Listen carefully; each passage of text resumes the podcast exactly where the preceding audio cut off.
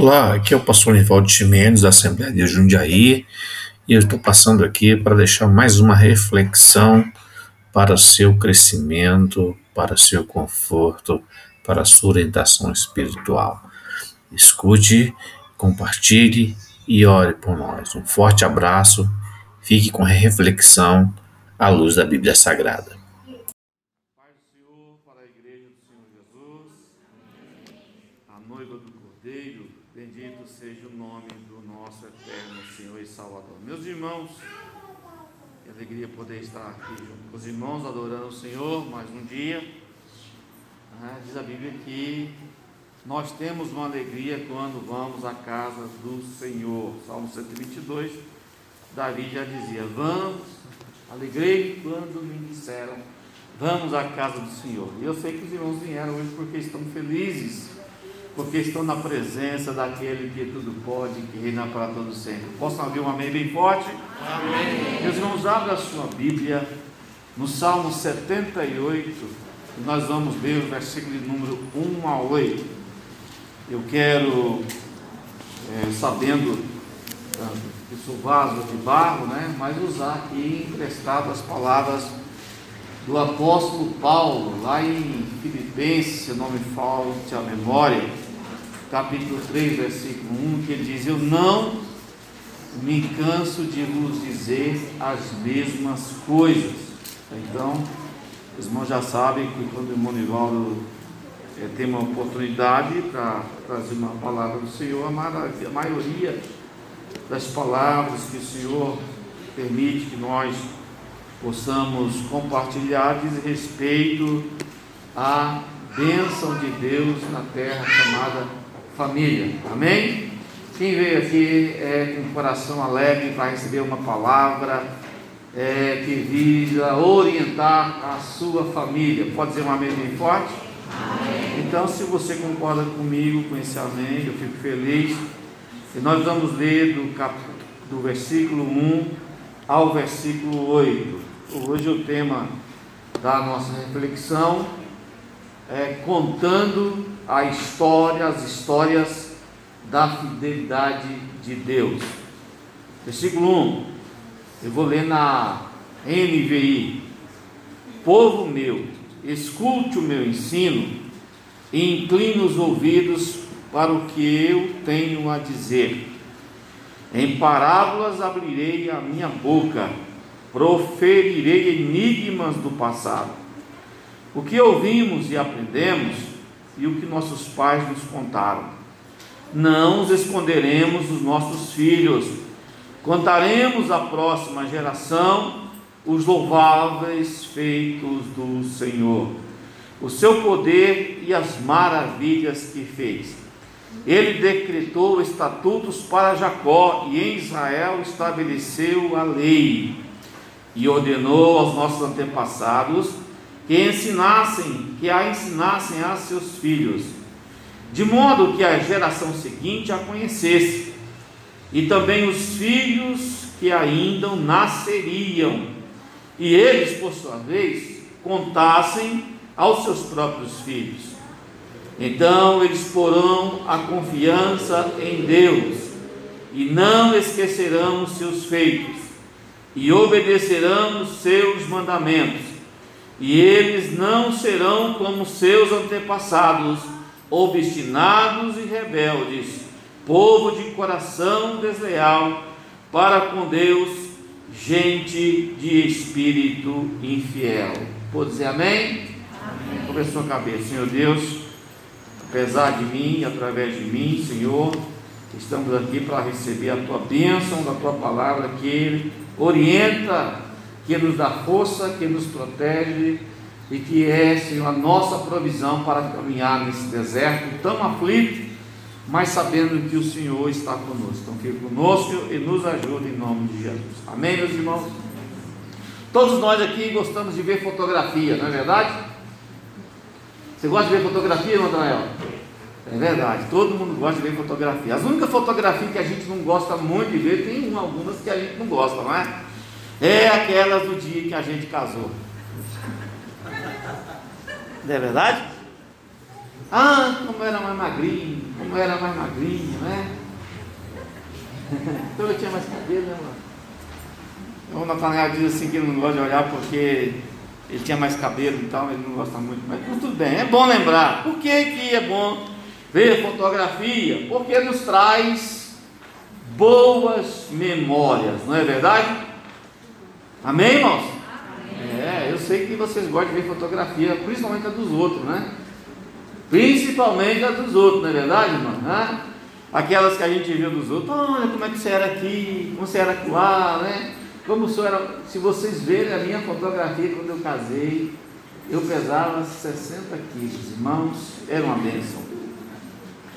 Mas nós gostamos de ver fotografias, porque nos traz memórias. Né? Para os cristãos, memórias é, na referência, no caso referente à fé, elas recordam a fidelidade de Deus e celebram as suas intervenções graciosas em nossa vida. Vocês se lembram que uma vez eu trouxe uma mensagem aqui falando sobre as memórias, né, os memoriais, quando nós falamos é, ali da, da, da pedra de Samuel chamada Ebenezer. Passamos por vários memoriais à luz da Bíblia, na ceia do Senhor, a memorial da cruz. Então, essa praticamente pode ser uma mensagem que complementa aquela. Mas nós, como servos de Deus, precisamos de memoriais, porque o nosso banco de memórias tende a esquecer o agir de Deus de forma, é, de forma sobrenatural para nos resgatar. Às vezes a gente se esquece, não é? Eu me lembro que antigamente nós tínhamos um culto chamado culto de testemunhos, onde a gente poderia a gente tinha uma certa oportunidade e era bem concorrido aquele culto, né? os irmãos faziam fila né? na lista do pastor para contar os testemunhos daquilo que Jesus fez na vida dele. E aí a gente ouvia, irmão, Jesus me abençoou, Jesus me salvou, Jesus me libertou, Jesus fez isso, Jesus fez aquilo. E a igreja se alegrava, nós glorificávamos ao Senhor com muita profundidade. O Senhor agia em nosso meio, porque nós tínhamos esse bom costume, né? E aí nós, muitas pessoas se convertiam nesses cultos pela força sobrenatural dos testemunhos que os irmãos gostavam de contar.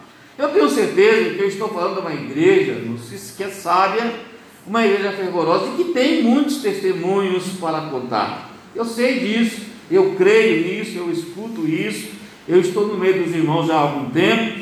Eu sei que muitos de nós têm testemunhos sobrenaturais para contar. Às vezes a gente não conta aqui na igreja, mas acaba contando para um, para outro, ou nas reuniões do ciclo de oração, etc. Mas o nome de Jesus é glorificado. Então, eu posso afirmar que memoriais nos chamam de volta para reviver a nossa alegria quando Deus interveio em nossa história. Há boas memórias e há memórias não tão boas, né? Por exemplo, às vezes nós temos a cicatriz no nosso corpo, né? De algum acidente, de um problema de saúde.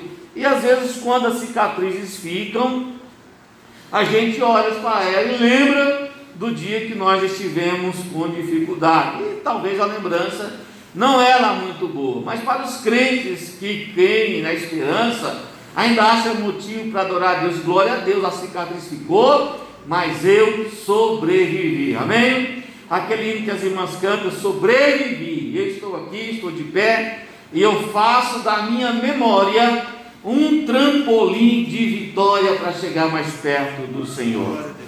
Meus irmãos, o Salmo 78 é um chamado de Deus aos pais e avós contarem histórias da fidelidade de Deus no passado, como lembrança do presente de que Deus conduzirá o futuro. Vou repetir a frase para que você guarde, para que você entenda e para que produza fé no seu coração.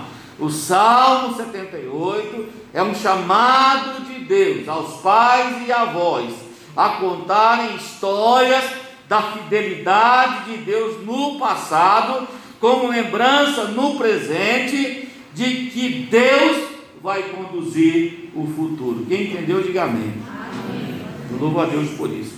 Esse salmo 78, né, a minha Bíblia diz que é um poema da família de Azar. Foi escrevida por Azar. Quem foi Azar? Azar foi um levita, um músico, né, filho de Baraquias, descendente de Gerson, ali da tribo de Levi. Não é? Seu, os seus pais antigos eram Levi, a mesma tribo de Abraão. Azar foi um músico muito importante, meus irmãos, da época de Davi. Foi nomeado pelos principais levitas como o grande chefe da música ali da oração ao Senhor. Juntamente com Etan e Emã, né? Emã era um profeta do rei, e ali na frente da arca eles estavam adorando a Deus quando ela saiu da casa de Obed-edom para Jerusalém. E a causa da arca ter saído de a casa de Obed-edom foi que Davi viu que podia fazer melhor e trazer a arca do Senhor de forma é, como Deus estabeleceu lá no Pentateuco. Quando Davi ouviu falar que Deus havia abençoado a casa de Obed-Edom, ele ficou feliz, este é o momento, Deus não está irado conosco, vamos trazer a arca do Senhor. Interessante, meus irmãos, que aquilo que era para ser algo comum no meio do povo, tornou-se como uma notícia digna de colocar em Facebook, não é? Alguém disse para Davi: Davi, eis que o Senhor está abençoando a casa de Obed-Edom. E o povo ficou feliz. Se tivesse Facebook, Twitter, se houvesse né, jornais da época, estava todo mundo tirando selfie na frente da casa de Obed-Edom. Quem é essa casa? É a casa de Obed-Edom, que Deus abençoou, está abençoando tudo que ele colocava a mão, não é? Mas Deus não queria só abençoar a casa de Obed-Edom. Ele queria abençoar muito mais todas as famílias de Israel. Aliás, a Bíblia prometeu, a Bíblia diz que Deus prometeu a seu amigo Abraão que ele abençoaria por causa de Abraão todas as famílias da terra. Então, se nós estamos aqui hoje, é porque Deus cumpriu a sua promessa.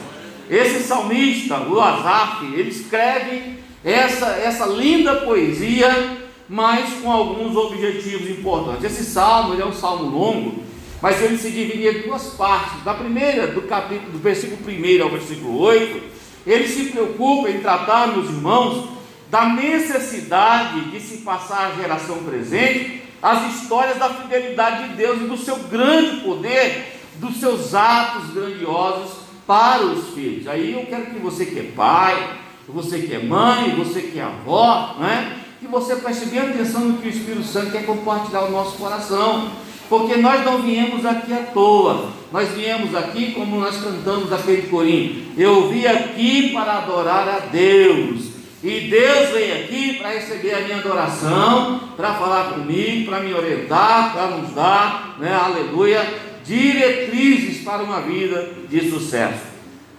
Do versículo 9 para frente até o final, ele próprio, salmista, ele escreve os altos e baixos de Israel. Ele ali faz um levantamento da história e mostra como o povo se portava diante da sua caminhada diante de Deus. O livro de Juízes, quem aqui já leu o livro de Juízes? Deixa eu ver ali. Levanta a mão bem forte.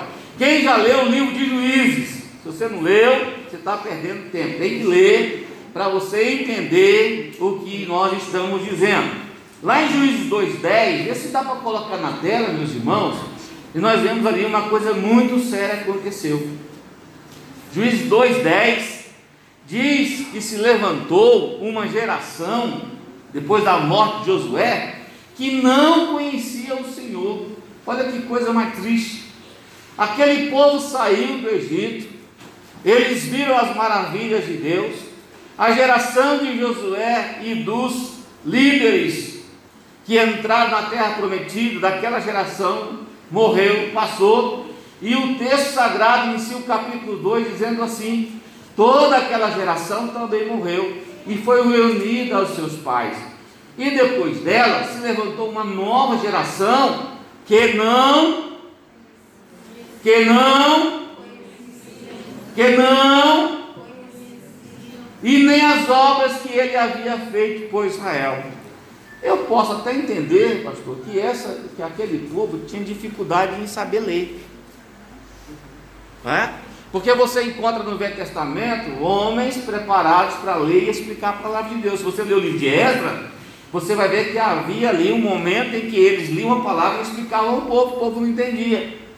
Você lê, você vê os livros dos reis, e você chega a uma situação, quando o, o, a história de Josias, diz que na hora que ele estava reformando o templo, se, for, se não me engano foi Josias, alguém pode me ajudar se, se lembrar que não é o, o, rei que eu estou dizendo, e quando eles estavam ali é, reformando as paredes, é, arrancando reboque velho para arrancar reboque novo, eles acham o livro da lei escondido e levam para o rei Josias. E diz: Ó oh, Josias, achamos o livro da lei. Então não, eu posso dizer que não havia cópias andando no meio do povo conforme nós temos hoje a palavra de Deus. Nós temos a palavra de Deus, cada lar nós temos uma Bíblia, pelo menos uma. Todo mundo está aqui, pelo menos, tem uma Bíblia em casa. Naquela época havia uma dificuldade em que a Bíblia não revela o motivo, mas que as pessoas não tinham cópias da lei. Então era necessário que a liderança né, soubesse explicar e aplicar a lei do Senhor. E quando essa geração sobe, cresce, nasce, o texto sagrado diz que eles não conheciam o Senhor e nem o que ele havia feito por Israel. E é uma coisa muito triste. Imagine você encontrar o seu neto daqui, imagina, já pensou? Não é? O, você, meu amigo aqui abençoado, não é? Encontrar o seu neto daqui a alguns anos, não vou falar quanto, e ele com 18 anos, com baita pinço na orelha, na esquina, fazendo coisa errada. Você não quer isso, quer? E nem eu quero, ninguém quer. Mas é muitas das vezes é o que acontece na vida de muitas pessoas. E é essa a mensagem do Salmo 78.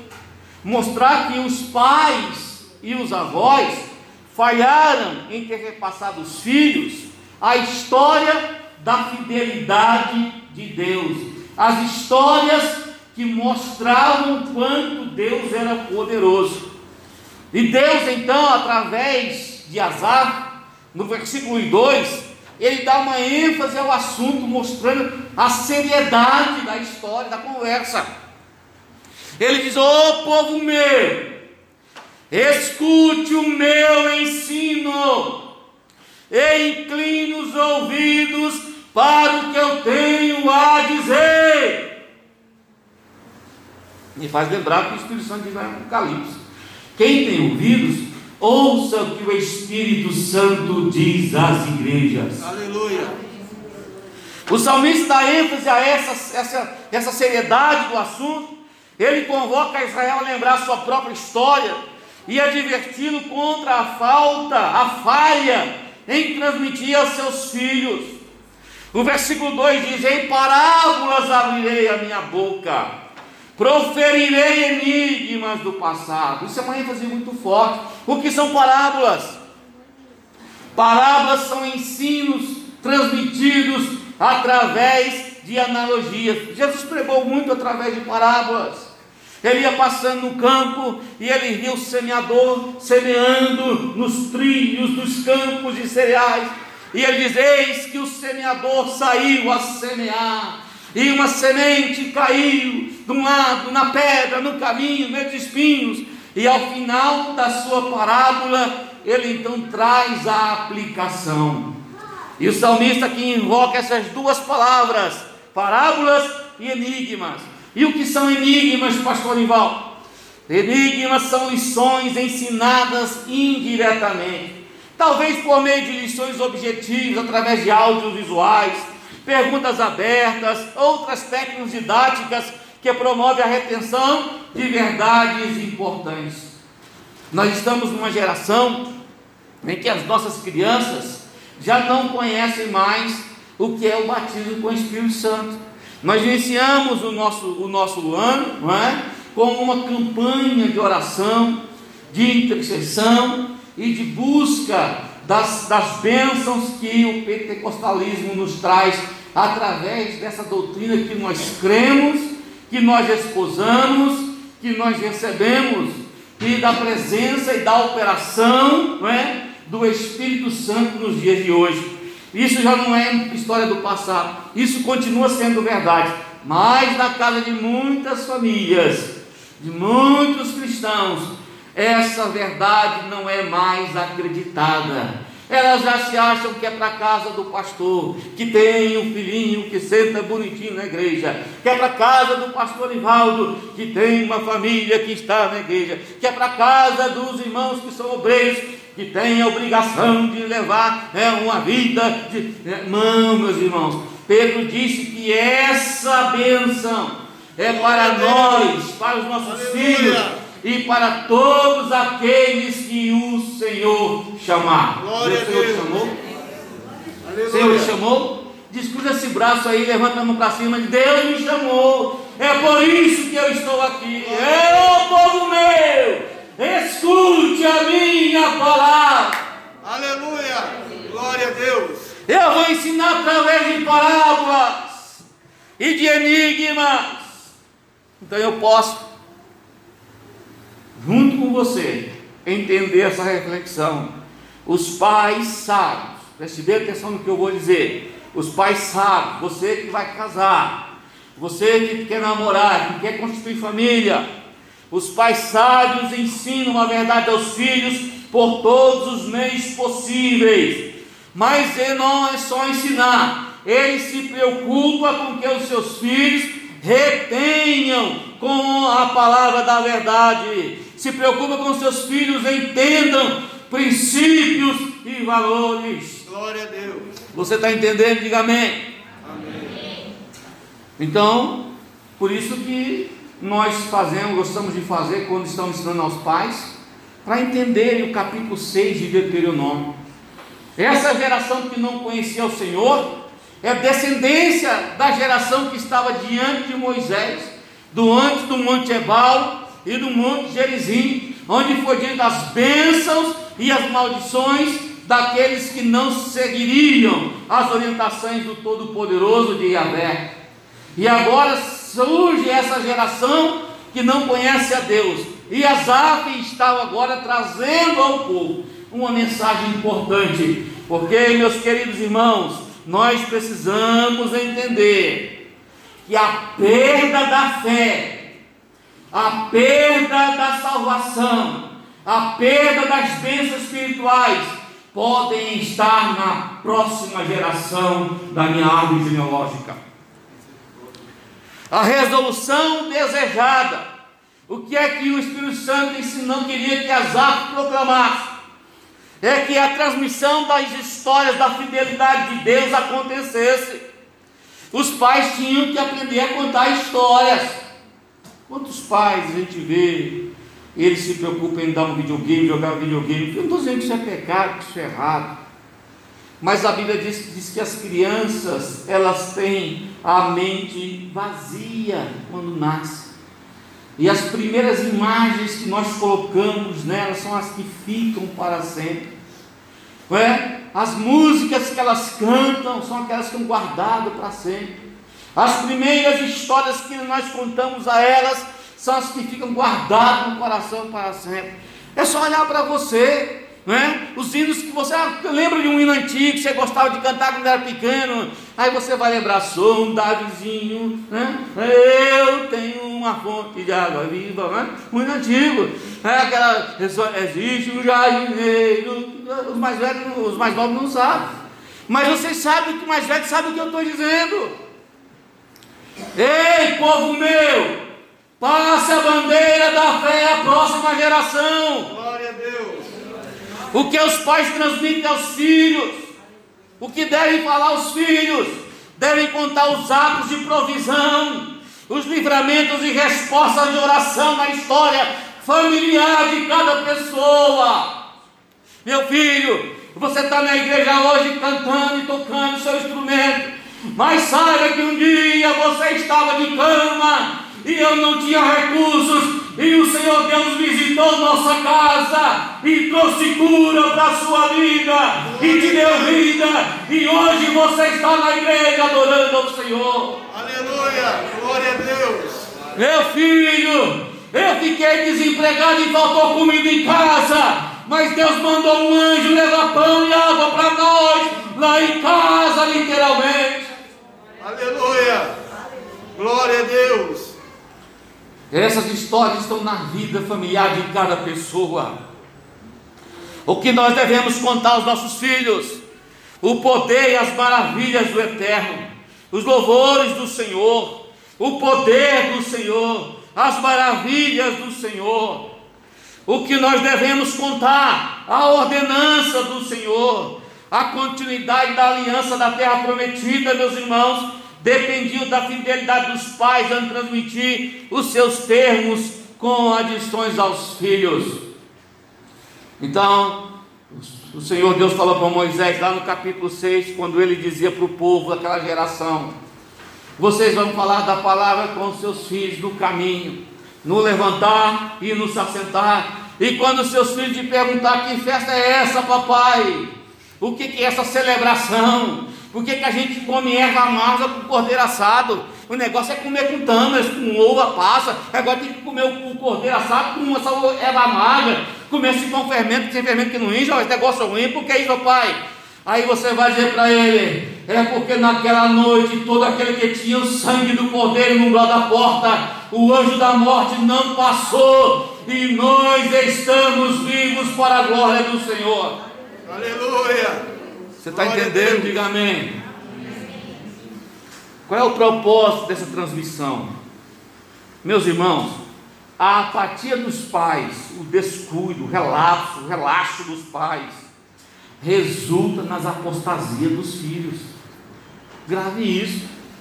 Pais que não levam uma vida de piedade dos seus filhos, está orientando seus filhos a não conhecer ao Senhor. Os pais que não se preocupam com a educação espiritual dos seus filhos estão se condenando a próxima geração da sua família a estarem longe dos caminhos do Senhor. É verdade que a fé cristã depende de cada um em buscar o Senhor, mas 50% dessa decisão é influência do pai e da mãe. Então a apatia dos pais resulta numa geração de filhos apóstatas, é o que o texto diz. E nós, olha o versículo 6 a 8. Então, versículo 6: De modo que a geração seguinte a conhecesse, e também os filhos que ainda nasceriam, e eles, por sua vez, contassem aos seus próprios filhos, então eles porão a sua confiança em Deus. E o versículo 8: e não serão como seus antepassados, geração de obstinados e rebeldes, povo desleal para com Deus, gente de espírito infiel. Você está entendendo? Pais, abram o coração para a voz do Espírito Santo de Deus hoje. Levante um altar de adoração na sua casa. Lá quem manda a sua casa é você, campeão. Você é o sacerdote do seu lar. Não procure justificar a falta dos seus filhos. Oriente ele, que é meu filho. Enquanto, minha filha, enquanto você estiver debaixo do meu teto e você estiver comendo aqui em casa, bebendo aqui em casa, essa casa é um santuário ao Senhor. E o ensino de Deus é passado a você. E você tem que ouvir tem que orar com gente, tem que sentar na mesa com a gente, tem que ir para a igreja com a gente, tem que ir para a escola dominical com a gente.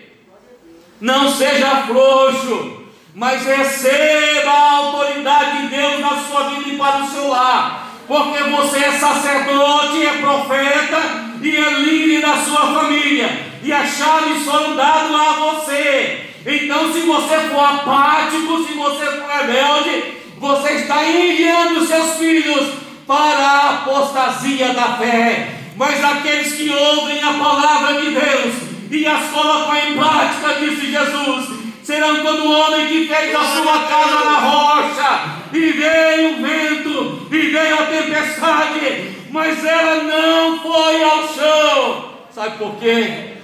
Porque ali há uma geração temente a Deus. Glória a Deus. Há filhos que dizem: Eu não vou para o mundo porque o Deus de mamãe, porque o Deus de papai é Deus verdadeiro. Eu não vi o que ele fez, mas papai e mamãe conta de que ele foi morar em casa e que ele trouxe alegria para casa e que ele libertou o papai do alto e libertou mamãe e deu vida para nós e nós somos seus filhos hoje. Meus irmãos, o versículo 6 a 8 mostra um efeito dominó. Eu sei que nós, todos nós já brincamos de dominó, já jogamos dominó, e a, a gente tem uma brincadeira que a gente faz com as crianças, né, pequenininha. A gente coloca um monte de, de, das pés dominó de pé, faz aquelas, né, aquelas figuras, S, tudo pezinho da outra. Aí a hora que a gente termina de montar os dominóis, que a gente faz? Empurra a primeira pedrinha. Aí o que acontece? Né, cara? Uma pedra derruba outra, não é verdade? Uma pedra derruba outra, não é verdade? Versículo 6 e 8 desse salmo mostra um efeito dominó. Porque nós temos que passar isso, porque os nossos filhos vão falar a próxima geração deles. E aí, irmãos, quando nós passarmos na frente e ver os nossos netos, e a gente vinha cabelinho branco já para a igreja, sentado aqui, a gente vai ver o nosso neto, nosso bisneto cantando ao Senhor, porque é promessa de Deus. Se Jesus vier no Salmo 28, diz: Como que tem no Senhor, verá os filhos dos seus filhos.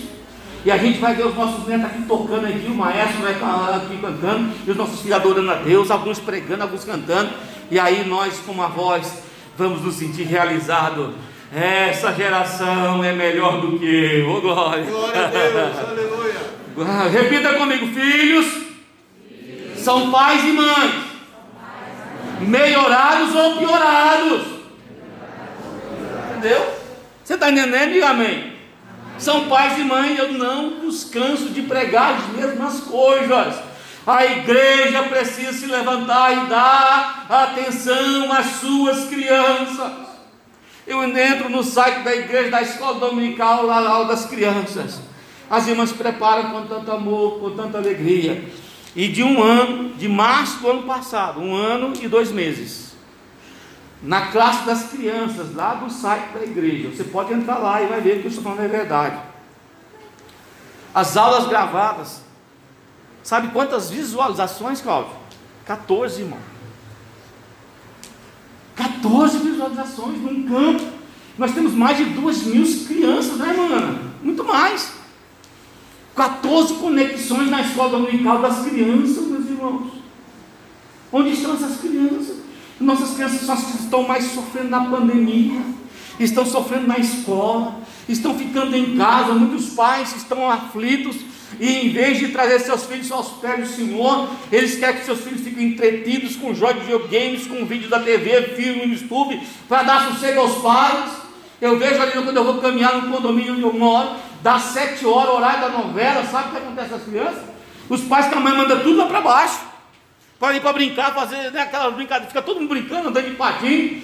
Aí o pai diz, é a hora da novela, aí você olha nas telas, na, na, na, na janela, todo mundo assistindo a novela das sete, a novela das oito, a novela das nove. Caminho duas horas, dá para saber, tá?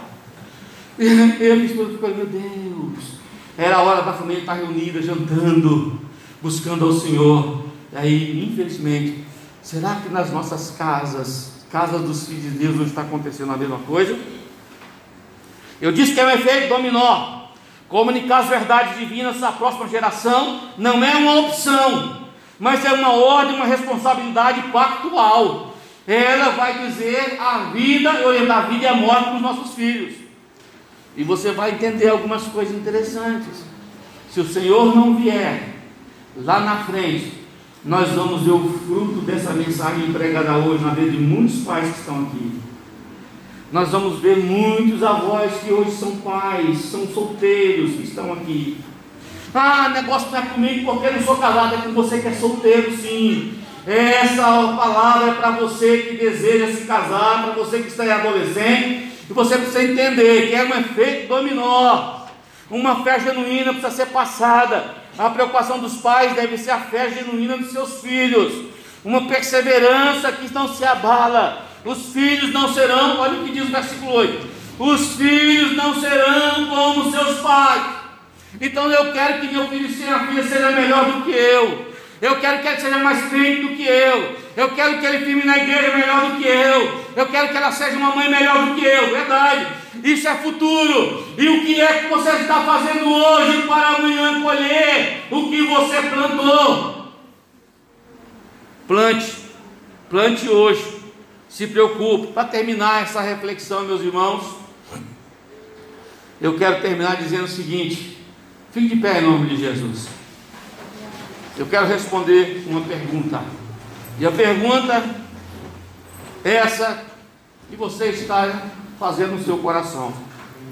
Como construir memoriais para que meus filhos sejam impactados com a presença de Deus lá em casa? Como construir memoriais para que a minha descendência sejam mais crentes do que eu, sejam mais fiel do que eu? O pai do filho pródigo criou os dois da mesma forma. Jesus disse que um mais novo saiu e foi embora, pegou a sua a sua parte da herança e foi embora. Mas aquele pai fez o seu dever de casa, porque embora um filho não entendendo o momento que estava passando e achou que o mundo era melhor do que a casa do pai, todavia o pai plantou nele princípios. E o princípio que o pai plantou no coração dele foi: na casa de meu pai há pão e alegria. Voltarei para meu pai e vou dizer: Pai, pequei contra o céu e contra ti. Então ele sabia da resolução do efeito dominó espiritual. E 50% que o pai lhe ensinou de vida prática com Deus, o fez levar ao arrependimento e dizer: Eu vou voltar e vou à casa do pai. E quando ele chega, o pai está de braços abertos, com um anel, com uma sandália, com roupas novas, cheio de amor para dar. Glória a Deus. Você está entendendo? Aleluia. Construa memoriais para sua família. Precisamos de memoriais porque eles nos lembram do amor e da fidelidade de Deus hoje. Reveja a sua rotina. Desenvolva a leitura bíblica com seus. Desenvolva a oração com ele. Estimule a busca de propósitos familiares. Chame a sua esposa, converse com ela. Diz: vamos rever a nossa rotina. Vamos colocar nessa rotina princípios que possam ser passados aos nossos filhos. Vamos desligar a TV. Vamos sair das redes sociais. É. Vamos orar com os nossos filhos. Vamos cantar musiquinhas para eles possam aprender. A Bíblia diz lá em Efésios que Paulo escrevendo à igreja diz assim: olha, quando vocês quando vocês se reunirem, lembre-se da música. A música é importante na primeira infância. Mas como ele diz isso, pastor, ele diz assim: olha, quando vocês se reunirem para adorar o Senhor, cada um tem salmos. Salmos é música. Glória a Deus. Salmos é saltério. Salmos era a música cantada no templo. Quando vocês se reunirem, cada um tem salmos, tem hinos, tem louvor e adoração. Então as criancinhas, desde pequenininha, precisam aprender a bater palma para o Senhor. Aleluia. Precisa aprender a cantar que Jesus é bom. É. Precisa aprender a cantar que Jesus vai voltar. Oh, Precisa aprender a cantar Deus. desde pequenininho que Davizinho era um menino que era cheio do Espírito Santo. Precisa aprender a cantar que existiam os profetas do Senhor que foi chamado desde a sua infância, do ventre da mamãe. Os adolescentes precisam saber que Jesus tem a sua idade, que estava no templo. E em lugar de sair andando por aí buscando as portas do mundo, ele pode mostrar que dentro da casa do Pai há pão. É a casa do Pai, a sua família também tem pão. Celebrem suas conquistas. Celebrem as conquistas dos filhos. Estejam juntos nas perdas e nas dificuldades. Celebrem ao Senhor na hora da ceia, do jantar, na hora do café. Mude essa rotina e coloque nessa rotina o reino de Deus através de princípios. Porque Jesus disse: Buscai em primeiro lugar o reino de Deus e todas as coisas vos serão acrescentadas. Você Aleluia. pode dizer amém? Curva a sua cabeça, eu vou orar com você, Senhor, na glória. Em nome de Jesus, nós queremos te louvar pela vida da igreja neste local, pela vida do seu pastor, pela vida do ministério, dos obreiros, dos pais e mães que estão aqui hoje. Senhor, os teus princípios são vida e vida com abundância. Eles nos protegem, Senhor, até de nós mesmos, da nossa arrogância, da nossa infidelidade, da nossa, Senhor, das nossas concupiscências, das nossas inclinações carnais. Por isso, Senhor, eu te peço e peço através, Senhor, da oração em nome de Jesus, que abençoe esse pai e essa mãe, que tem dificuldade, Senhor, de colocar esses princípios práticos em casa, em que os pais não se entendem, Senhor, e tem dificuldade de viver uma vida espiritual santa no lar. Senhor, que eles tenham forças para rever o altar do Senhor lá na sua casa, Senhor, e coloquem em ordem e que o teu sangue, e que a tua presença, e que a tua palavra faça o sobrenatural. Eu oro por eles, Senhor. Eu oro por mim, Senhor. Eu oro pela próxima geração da minha família, Senhor. Eu oro pelos meus netos. Eu oro pela minha descendência. Crendo, Senhor, que a tua promessa é para mim, é para nós e a todos quantos o Senhor chamar. Te louvamos e te adoramos em nome de Jesus. Amém.